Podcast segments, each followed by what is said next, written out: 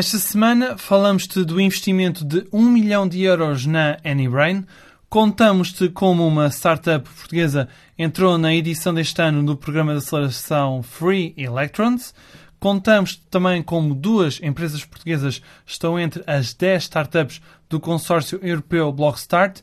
E no final temos um concurso para as startups que operam na área de dados.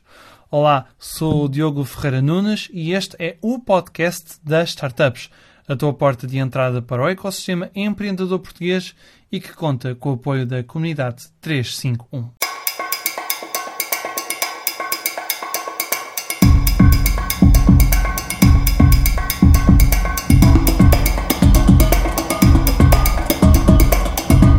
A AnyBrain é uma startup de Braga que desenvolveu uma solução inovadora para a multimilionária indústria dos esportes.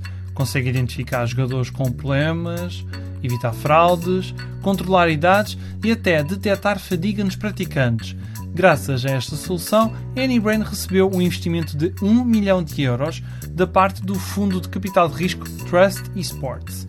A tecnologia da AnyBrain é um software as a service que analisa os dados e comportamentos associados à interação entre o homem e o computador e que se destina aos estudos de videojogos. A próxima etapa da AnyBrain passa por fornecer aos estúdios soluções fáceis de integrar e compatíveis com as principais plataformas de desenvolvimento de jogos, como a Unreal Engine, a Unity, a Source e a CryEngine. Nascida em agosto de 2015 com o nome Performetric, a AnyBrain conta com antigos alunos da Faculdade de Engenharia da Universidade do Minho entre os fundadores e nesse ano, em 2015, logo no início da investigação, esta startup já tinha recebido o investimento dos fundos de capital de risco Ovion Capital e Egnest.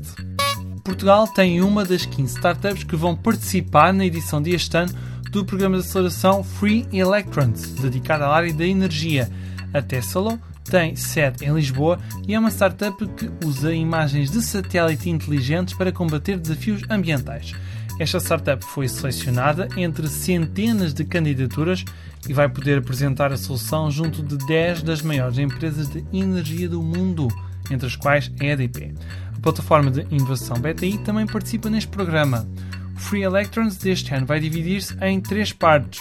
Para já não se sabe se virtualmente ou fisicamente a primeira em Sydney, na Austrália, em junho, a segunda em São Paulo, no Brasil, em setembro e também não esquecer a terceira fase em outubro em Singapura.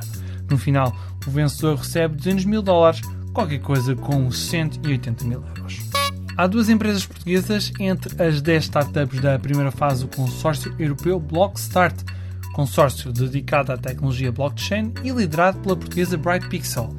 Na primeira fase foram escolhidas a Vault, uma solução de otimização de gestão e armazenamento de dados, e a Azure Portugal, uma empresa que oferece serviços de contabilidade, consultoria de negócios, de assessoria fiscal e recuperação de empresas. Durante os próximos 4 meses, além de receber um investimento de até 20 mil euros, sem terem de ceder qualquer participação, estas startups vão receber mentoria de especialistas nesta tecnologia. E agora, toma nota se tens uma startup na área das fintech, retalho e tecnologias de informação, a próxima fase de candidaturas para este consórcio Blockstart vai decorrer em junho. Fica a tempo. E agora chamamos a atenção para as startups que operam na área de dados. O European Data Incubator, EDI, está à procura de 35 pequenas e médias empresas e startups de elevado potencial para integrar um programa de incubação financiado pela Comissão Europeia. Este programa vai começar em agosto e durar 8 meses, até abril do próximo ano. Com um orçamento de 5 milhões de euros, cada participante que for selecionado poderá receber um investimento de até 100 mil euros. As startups selecionadas vão poder trabalhar com dados de grandes empresas e testarem novos produtos e serviços a dona do continente, a Sona AMC, vai apresentar dois desafios na área do retalho e a Virtual Polar Solutions vai apresentar um desafio em que tenta encontrar soluções na área de energia.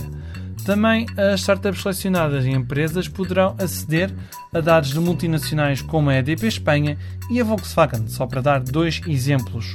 O podcast das startups desta semana fica por aqui. ouve e subscreve-nos no Spotify, Apple Podcasts e outras plataformas. Se quiseres juntar-te à comunidade 351, basta ir a 351.network e pedir o teu convite.